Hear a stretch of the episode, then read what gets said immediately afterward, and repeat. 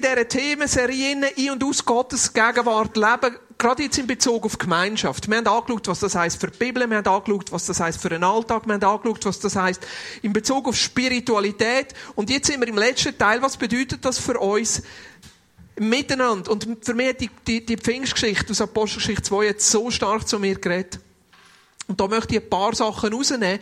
Und gewisse Sachen möchte ich auch offen lassen. Ja, ganz bewusst auf die eine Seite, weil es im Storyboard nachher kommt, und auf die andere Seite will ich noch ein bisschen Munition brauchen für den Gottesdienst in vier Wochen. Und das wird das letzte Mal sein, wenn ich predige, bis ich nachher im Oktober wieder aus dem Sabbatical komme. Darum, das gibt so ein bisschen eine zweiteilige Predigt. Der erste Teil ist heute, und der nächste Teil ist nachher in vier Wochen. Ist gut. Sind wir bei Apostelgeschichte 2? Ja, die meisten warten, bis die Folie kommt. ja, ja. Natürlich kommt's. Am Pfingsttag waren alle versammelt. Plötzlich ertönte vom Himmel ein Brausen wie das Rauschen eines mächtigen Sturms und erfüllte das Haus, in dem wir versammelt waren.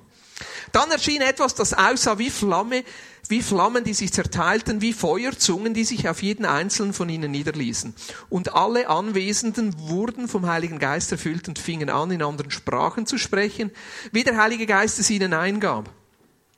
Damals lebten in Jerusalem gottesfürchtige Juden aus vielen verschiedenen Ländern. Als sie das Brausen hörten, liefen sie herbei. Bestürzt hörte jeder von ihnen die Versammelten in seiner eigenen Sprache reden. Außer sich vor Staunen riefen sie, wie kann das sein? Diese Leute stammen alle aus Galiläa und doch hören wir sie in den Sprachen der Länder sprechen, in denen wir geboren wurden. Da stehen wir, Parther, Meder, Elamiter, Leute aus Mesopotamien, Judäa, Kappadokien, Pontus, der Provinz Asien, Phrygien, Pamphylien, Ägypten und den Gebieten von Libyen, aus der Gegend von Kyrene, Besucher aus Rom, Juden sowie zum Judentum übergetretene, Kreter und Araber. Und wir alle hören diese Leute in unseren eigenen Sprachen über die Taten Gottes reden.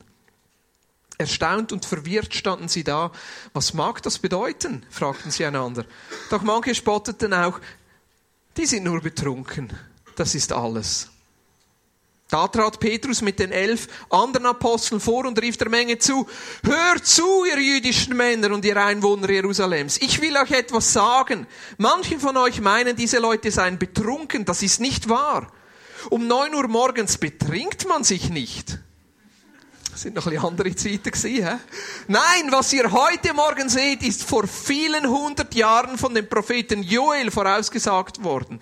In den letzten Tagen spricht Gott, werde ich meinen Geist über alle Menschen ausgießen. Eure Söhne und Töchter werden Weissagen, eure jungen Männer werden Visionen haben und eure alten Männer werden prophetische Träume haben. Und eure alten Männer prophetische Träume. Jesus, ich bete, dass du noch einmal neu einfahrst, so wie du am Pfingsttag eingefahren bist. Und Jesus, ich wünsche mir, dass wir als Vignadar aus einem Ort sind, wo du, Geist Gottes, einfach frei kannst wirken. Wunder kannst tun, mit deiner Gegenwart kannst kommen. Zeig uns die Schönheit und das Geheimnis von der Gemeinschaft und vom Miteinander, die erleben. Jesus, sie beten gerade für Leute, die sich nicht sicher sind, ob das hier ihr Ort ist oder teilweise Mühe haben und sich distanziert fühlen, dass du ihnen neu hilfst, die zu erleben, deine Gegenwart zu erleben. Jesus, sie beten, dass du uns hilfst, ein Ort zu sein, wo deine Gegenwart einfach die Freiheit findet, die es braucht, damit dein Reich sichtbar werden Amen. Ja, was für eine Geschichte. Also, die Kille, die einfach starten mit einem grossen Knall. Also, wenn wir das hätten müssen inszenieren, ich glaube, kein Hollywood, wie sagt man denn? Regisseur, Redakteur, Buchschreiber, weiss nicht, was hätte das besser können machen. Ein Pfingstfest, ein Fest der Juden, das sowieso schon da war. Und da kommt der Heilige Geist rein mit so einem Knall, dass Leute darauf reagieren und alle wissen, hey, da passiert etwas. Was ist das Wunder am Pfingsten? Zu dieser Zeit war sicher das Wunder, der Heilige Geist kommt, das Übernatürliche, die Menschen, die plötzlich in, in, in Sprachen können reden, die Geistesgaben, die kommen. Zur heutigen Zeit, wenn wir die Geschichte so würden erleben, glaube ich, das Wunder wäre, der erste Satz, da heißt es nämlich, am Pfingsten waren alle versammelt. Ich glaube, das ist heute fast noch die grössere Herausforderung. Ich habe vor zwei Wochen über das Gerät anhand vom König Josia, dieser Geschichte aus dem Alten Testament, in dem Spannungsfeld, wo wir stehen, in unserer individualisierten Gesellschaft, wo das Ich so gross wird und das Wir nebendran manchmal fast keinen Platz hat. Und wir immer wieder neu herausfinden, wie gehört das Ich und das Wir zusammen und wie können wir miteinander als Gemeinschaft leben. Und was bedeutet das, dass wir uns aufeinander einladen und einen Ort bieten, wo der Heilige Geist auch wirken kann. Das ist so ein bisschen die menschliche Seite. Die menschliche Seite von der Gemeinschaft. Die Herausforderung, sich einzulassen. Verbindlich neu mit dabei zu sein. Einmal zu sagen, jetzt stelle ich mich sich zurück und ein Wir kann drinnen wachsen. Aber was ist die göttliche Seite? Die göttliche Seite an dem Pfingstwunder ist, dass Gott das Versprechen erfüllt. In Vers 2, wo es da heißt, plötzlich ertönte vom Himmel ein Brausen wie das Rauschen eines mächtigen Sturms und erfüllte das Haus, in dem sie versammelt waren. Dann erschien etwas, das aussah wie Flammen, die sich zerteilten, wie Feuerzungen, die sich auf jeden einzelnen von ihnen niederließen. Gott war einfach mächtig einfahrt mit seiner Gegenwart. Pfingsten, eins von diesen vier grossen Festen. Pfingsten, wo eigentlich die Sehnsucht von Gottes Herz ausdrückt, dass er unter seinem Volk leben will. Die Sehnsucht von ihm, wo sich durch das ganze Alte Testament durchzieht. Seit er den Kontakt zu den Menschen nach dem Sündenfall von Adam und Eva verloren hat und sagt, hey, eigentlich meine Sehnsucht ist der Kontakt, die Beziehung, das Nöchsein, das unter ihnen sein. Und das ist der eigentliche Hintergrund von Pfingsten. Pfingsten ist die Erfüllung von dem Versprechen. Die Erfüllung von dem Versprechen, dass Gott sich für jeden Menschen interessiert. Dass Gott an jedem Menschen interessiert ist, dass Gott jedem Menschen nachgeht, dass Gott jeden Menschen gerne hat, dass Gott Wege sucht, wenn er sich jedem Menschen vorstellen kann, dass Gott Wege sucht, wenn er das Herz von jedem Menschen gewinnen kann. Dass Gott nach Wegen sucht, wie sich die Herzen der Menschen auftun und sie neu parat sind, sich auf den Gott einzulassen. Wege sucht, wie der Glaube nicht nur eine Philosophie ist, sondern praktisch wird und seine Gegenwart erlebbar wird. Der Hintergrund von Pfingsten ist, dass Gott jetzt wieder neu eine Möglichkeit hat, unter seinem Volk zu leben. Die Gegenwart und die Beziehung wiederhergestellt ist. Für was sind wir Menschen geschaffen? Für die Beziehung. Für was leben wir Menschen? Um das Gegenüber von Gott zu sein. Seine Liebe dürfen zu erfahren und ihn dürfen gern zu haben. Und eigentlich die Tragödie von dieser Geschichte mit uns Menschen ist, dass wir das schon von Anfang an verloren haben. Unseren eigenen Weg gegangen sind. Uns von Gott abgewandt haben. Und wenn wir schauen, die Geschichte im Alten Testament ist eine Geschichte, wie Gott Wege sucht unter seinem Volk zu leben. Er wählt Abraham aus und sagt, mit dir will ich frisch anfangen. Mit dir will ich ein neues Volk machen. Unter dir will ich leben. Er startet den Bund mit ihm. Mit seinen Nachkommen, wo er zu einem Volk wird. Am Schluss landen sie in Ägypten. Er schickt Mose, um sie aus Ägypten rauszuführen ins verheißene Land. Er beruft den Richter, wo sie immer wieder zurückführen in den Bund, den er mit ihnen geschlossen hat. Nachher geht er noch mit, mit ihrem Wunsch nach einem König. Der König ist nie Gottes Absicht gewesen, aber er hat sich eingeladen auf den Mensch. Und da sieht man die Schönheit von Gott, die sich immer wieder uns anpasst. Sich auf uns einlädt. Und nach Möglichkeiten sucht. Er wählt den Saul. Nachher der David, nachher der Salomo.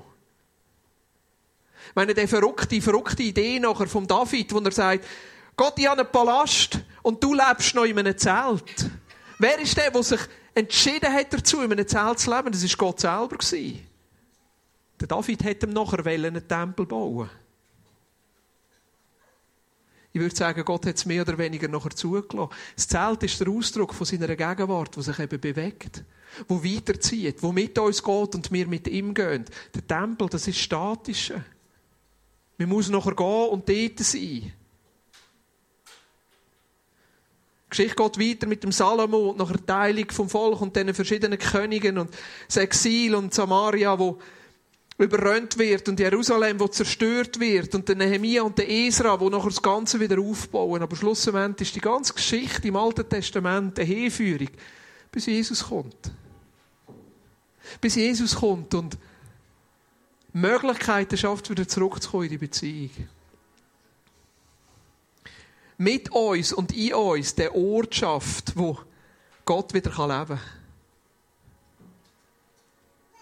Wir haben Karfreitag gefeiert, wir haben Ostern gefeiert, wir haben Karfreitag gefeiert als der Tag, wo Jesus den Preis zahlt, damit wir wieder können Gott persönlich kennenlernen können. Wir haben Ostern gefeiert als der Tag, wo Gott Jesus von den Toten auferweckt. Als Zeichen, dass er den Tod überwunden hat und Sieger ist. Wir haben Ufer gefeiert. Ufer ist für mich eines der am wenigsten beachteten Viertigen und gleichzeitig finde ich, der müsste viel wichtiger gefeiert werden. Ufert ist der Tag, wo wir feiern, dass Jesus König ist. Jesus ist König. Jesus fährt auf und sitzt zur Rechten vom Vater. Wir feiern nicht, dass Jesus weg ist, sondern wir feiern, dass Jesus König ist. Jesus ist König. Hey, was heißt da, dass Jesus König ist? Das heißt, er hat es im Griff. Das heisst, er hat dein Leben im Griff. Das heisst, er hat mein Leben im Griff. Das heisst, er hat Vinyadara im Griff. Wenn Jesus König ist, dann müssen wir uns keine Sorgen machen. Wenn Jesus König ist, dann haben wir eine Hoffnung, dass es irgendein gut kommt. Und gleichzeitig leben wir in dieser Zwischenzeit. Jesus ist König. Jesus ist aufgefahren und gleichzeitig er kommt erst irgendwann wieder zurück. Und erst wenn er zurückkommt, wird seine Königsherrschaft in der Fülle angebrochen sein. Erst dann. Erst dann können wir erwarten, dass wir alles haben. Erst dann können wir erwarten, dass die völlige Erlösung sichtbar wird. Erst dann können wir erwarten, dass völlige Gerechtigkeit wiederhergestellt wird. Jetzt leben wir in dieser Zwischenzeit zwischen Jesus sitzt zur Rechten vom Vater und gleichzeitig seine Königsherrschaft ist erst am Durchbrechen. Wir leben in dieser Zwischenzeit. Und das ist die Zeit der Gemeinde. Und da kommt Pfingsten rein.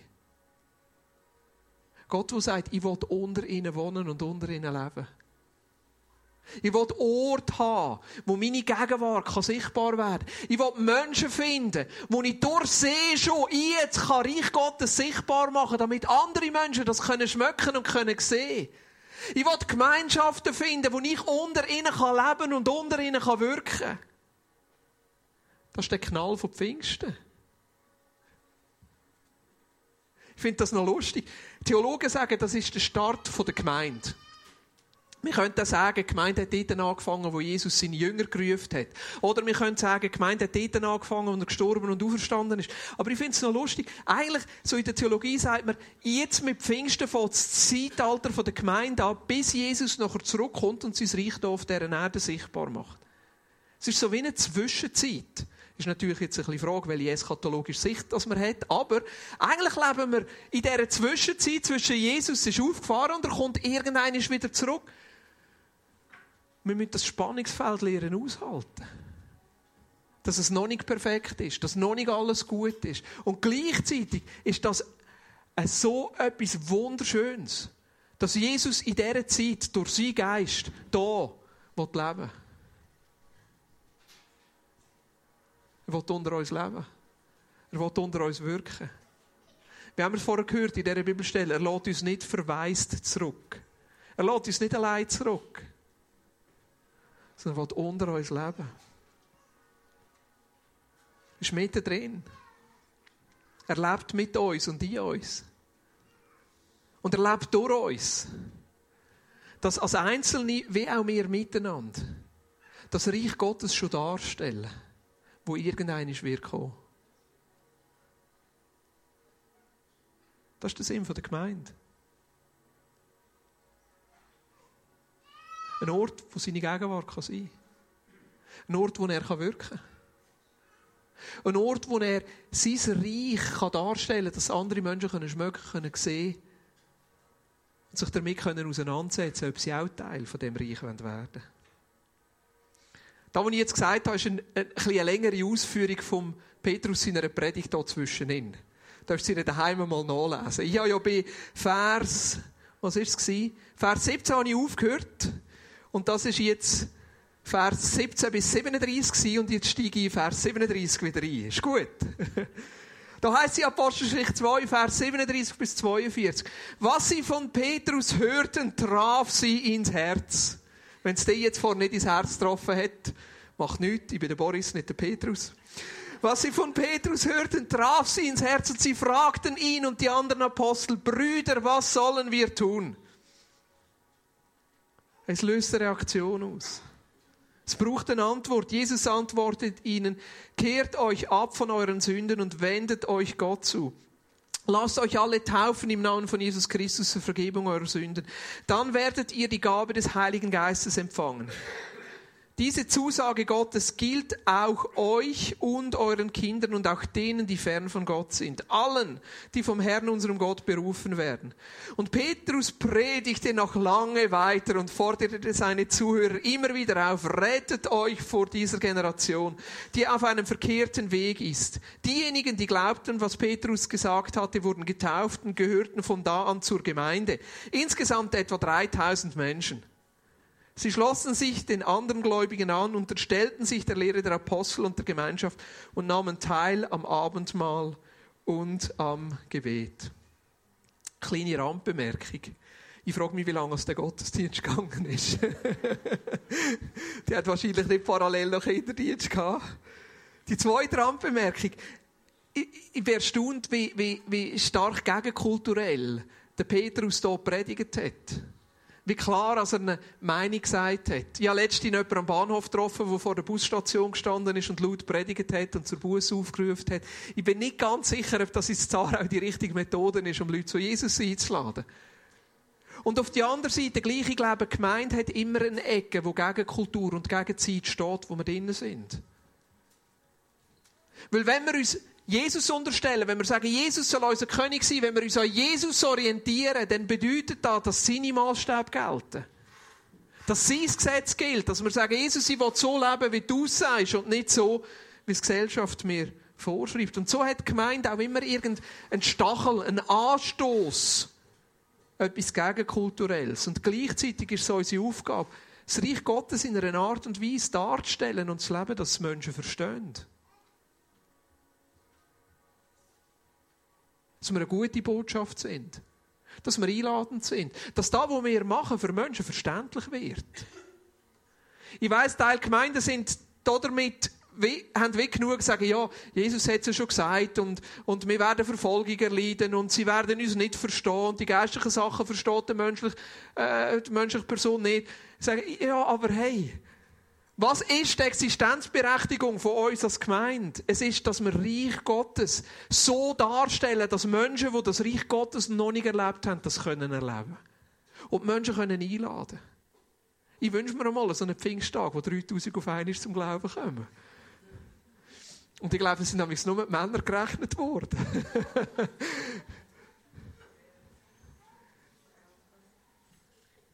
hey, und das ist, Das ist meine Leidenschaft.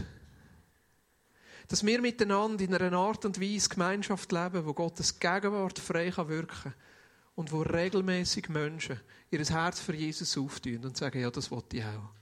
Ich will, ich will das mit euch leben.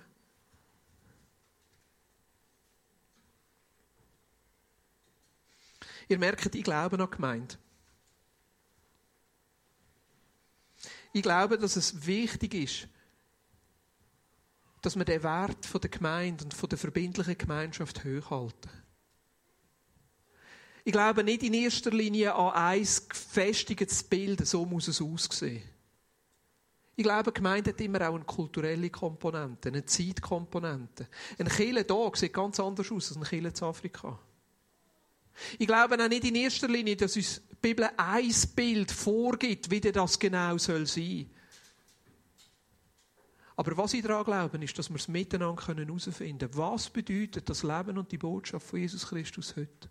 Und wie können wir miteinander Killen und Gemeinde leben, damit auf die einen Seite Gottes Gegenwart Raum hat und sein Wirken unter uns ist. Und auf die andere Seite, dass wir Reich Gottes können darstellen für Menschen, die Jesus bis jetzt nicht kennen. Die Gemeinde ist nie perfekt. Wieso? Weil wir noch nicht völlig erlöst sind. Ich weiß, das ist jetzt eine schwierige theologische Aussage. Ich weiß, wir sind in Christus und ich weiß, wir sind Kinder Gottes und alles ist gut.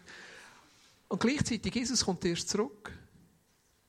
Auch wir selber sind noch nicht fertig. Das befreit mich manchmal. Zu wissen, dass Jesus noch nicht mit mir fertig ist. Aber der, der ein gutes Werk angefangen hat, der wird es auch vollenden. Sogar mit mir.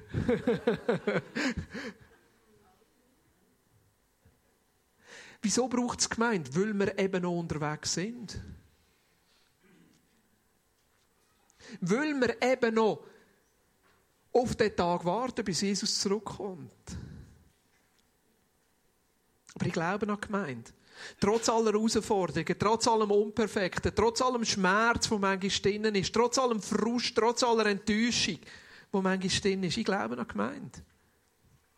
Und ich glaube, dass es gut ist, dass es an verschiedenen Orten unterschiedliche Kirchen gibt, weil Menschen so unterschiedlich sind. Ich glaube daran, dass die Gemeinde eine Idee von Gott ist.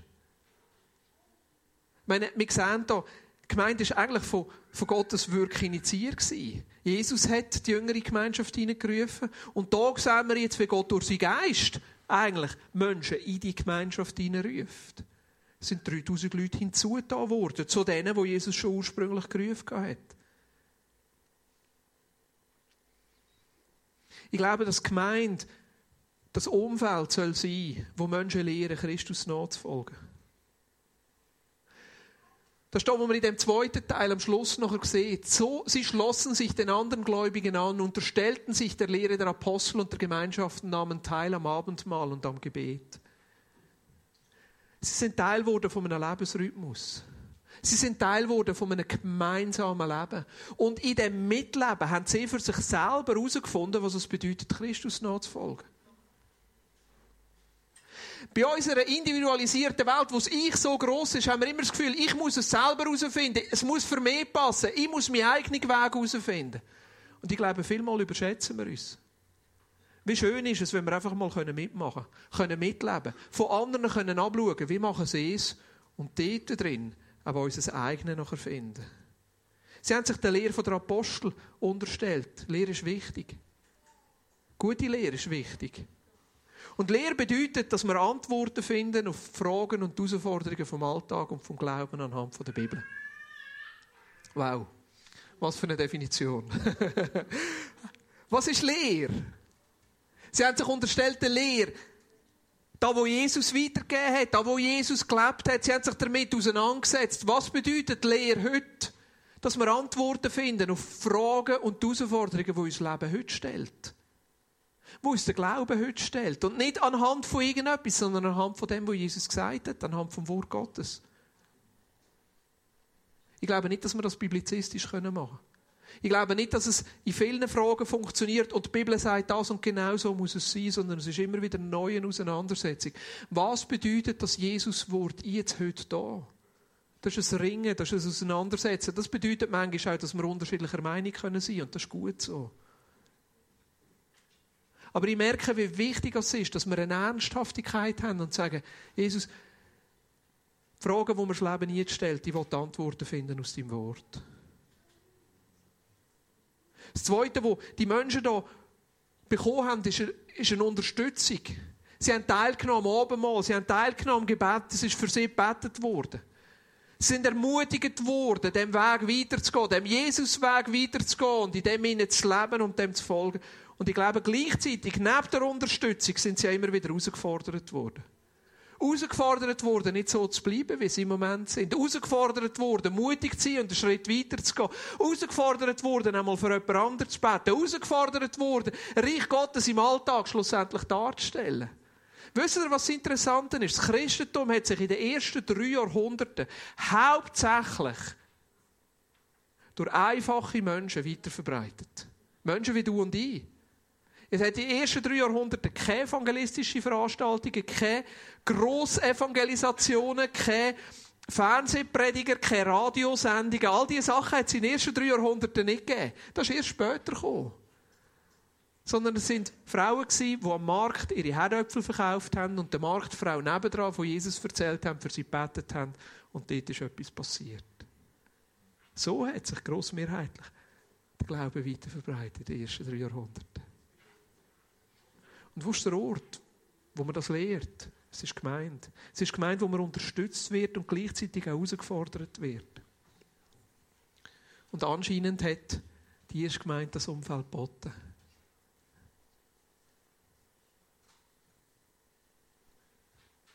Was ist mein Traum für die Vinja Darau? Dass es klopft und tätscht. Dass manchmal ein bisschen, wie heisst es am Anfang, ein bisschen brauset. Wie sagt man dem auf Schweizerdeutsch? Ein bisschen hudelt. Ein bisschen kautet, ein bisschen stürmt. Ich werde das auch mal sehen, so, so Feuerzungen. Ich fände das noch cool. ein bisschen Rauch, ein bisschen, ah! Verstehen ihr, dass unser, Glau unser Glaube Hand und Fuß bekommt, dass Gottes Gegenwart so Raum findet in uns, dass offensichtlich ist, dass sich Sachen verändern? Ein, ein Grund, wieso wir immer wieder nach, ja, nach der Predigt auch Zeit geben zum Betten ist, ich wünsche mir, dass Gottes Gegenwart da, wenn wir zusammen sind, so stark ist, dass Menschen einfach frei werden können. Weil ich weiss, einige von uns sind herausgefordert, immer wieder, gerade auch in dem Bereich von, von, von der Psyche, von, von, von Depressionen, von Verstimmungen, von, von nicht recht wissen, was oben und unten ist. Und ich wünsche mir, dass Gottes Gegenwart einfach bei uns so stark wird, dass wir einfach eine Freiheit erleben. Ich wünsche mir, dass Menschen körperlich geheilt werden können. Ich wünsche mir, dass Menschen seelisch frei werden können. Ich wünsche mir, dass das der Ort ist, wo Gottes Gegenwart so stark wirkt, dass wir auftanken, inspiriert werden können. Dass wir selber von Jesus können hören und uns auf das einlassen, was Jesus sagt. Das ist für mich gemeint. Und gleichzeitig auch, dass es ein Ort ist, wo wir uns verbindlich aufeinander einlassen. Dass wir eine Gemeinschaft sind, wo Jesus sichtbar wird und sein Reich sichtbar wird. Und dass wir ein Umfeld bieten, wie jeder, der dazugehört, befähigt wird, herausgefordert wird, aber unterstützt wird, Christus nachzufolgen. Im Alltag und dort, wo wir stehen. Was ist für dich dran im Moment? Ganz am Anfang heißt es, am Pfingsten waren alle versammelt. Hey, gell, ihr versteht das schon richtig, wenn ich das so sage. Es ist okay, wenn man mal einmal nicht in den Gottesdienst kommt. ich will da wirklich keinen falschen Druck machen. Für mich ist es vielmehr die innere Herzenseinstellung, sagen, ja, Plötzlich ertönte vom Himmel ein Brausen wie das Rauschen eines mächtigen Sturms und erfüllte das Haus, in dem sie alle versammelt waren. Und das geht ab Pfingsten, zusammenzukommen, gemeinsam Gottes Wirken zu erleben, Raum zu bieten, dass Gott uns begegnen kann, weil das ist sein Herzensanliegen, sein grösster Wunsch, unter uns zu leben und unter uns zu wirken. Und was Chile zur Chile macht, ist seine Gegenwart.